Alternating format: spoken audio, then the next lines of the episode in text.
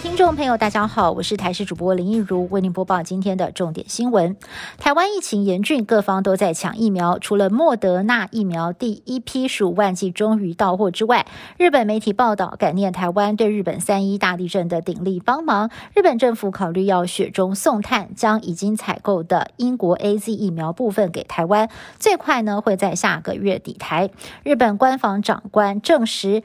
内部有在讨论要把多出来的疫苗提供给其他的国家跟地区，虽然没有直接点名台湾，但是指挥官陈时中表态欢迎，但是说时间要尽早。只是现行的 A Z 疫苗哦，日本是因为血栓的副作用疑虑，并没有把它列在公费的实打名单里。国内专家说，日本的 A Z 疫苗也是英国原厂的，如果真的进来，也会先经过检验。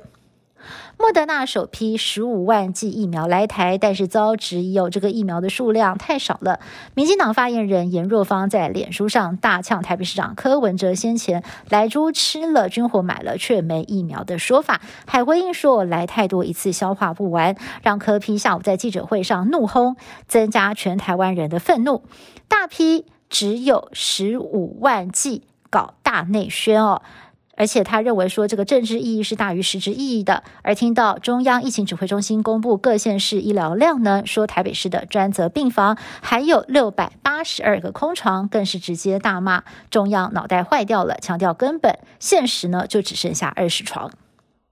台湾在今天本土确诊个案又再新增了两百九十七例，而校正回归数有两百五十八例，疫情似乎还是没有降温。就连指挥官陈时中都说，校正回归之后的曲线图趋于平坦，不是太好，并没有往下降的趋势，显示社区仍有感染者是没有被筛检到的。而且不只是确诊数没有显著的下降，单日的死亡案例还一口气增加了十九例，创下了单日新高。其中更再度出现了年仅四十多岁。无慢性病史的死亡个案，让外界担心死亡个案似乎迈向了年轻化的趋势。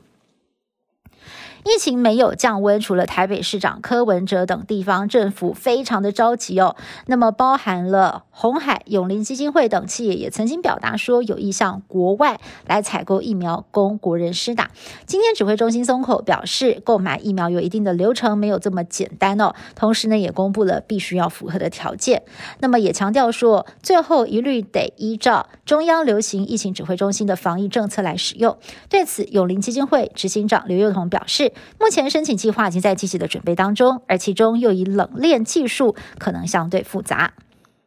由于本土疫情严峻，第一线的医护也是火力全开，拼打指挥中心最新配送的第三批 A Z 疫苗。那么现在呢，是先求有。保护力是最重要的，而目前全台湾的施打状况，最早的底台两批 A Z 疫苗也已经全部都用光了，再加上呢最新配发的疫苗，已经累积施打人数来到了三十三点七万人。而针对争吵不休的疫苗分配问题，指挥中心也强调，双北获配的疫苗其实也比高雄市多，强调双北是重点区域，一定会补足所有的量。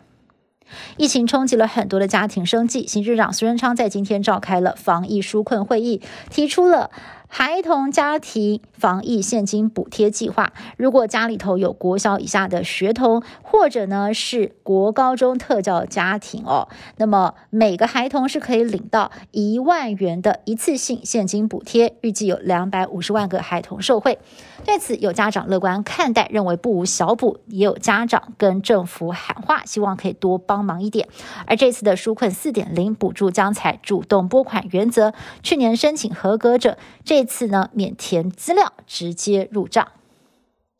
新冠疫情全球大流行，各国惨兮兮。不过呢，一项最新的研究终于传来好消息。科学家发现，确诊之后的轻症患者，在他康复之后的十一个月，体内仍然可以验到抗体，而这个对抗病毒的免疫力，甚至可以终身存在，一辈子都有保护力。以上新闻是由台视新闻部制作，感谢您的收听。更多新闻内容，请您持续锁定台视各节新闻以及台视新闻 YouTube 频道。